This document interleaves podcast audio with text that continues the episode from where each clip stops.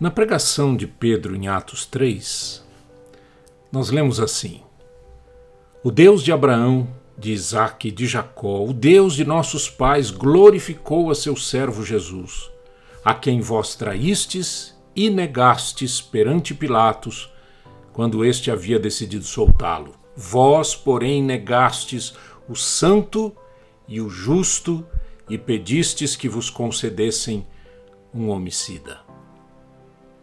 É, foram de Pedro essas palavras. E o mais interessante é que ele mesmo havia negado a Cristo quando lhe perguntaram se era um dos discípulos. Aquele que é perdoado fica limpo, está transformado, não mais carrega o peso da culpa. O perdão limpa o passado e realinha o futuro. Pedro se tornou um pregador destemido que ajudou a mudar a história da igreja do primeiro século. Liberte as pessoas pelo perdão.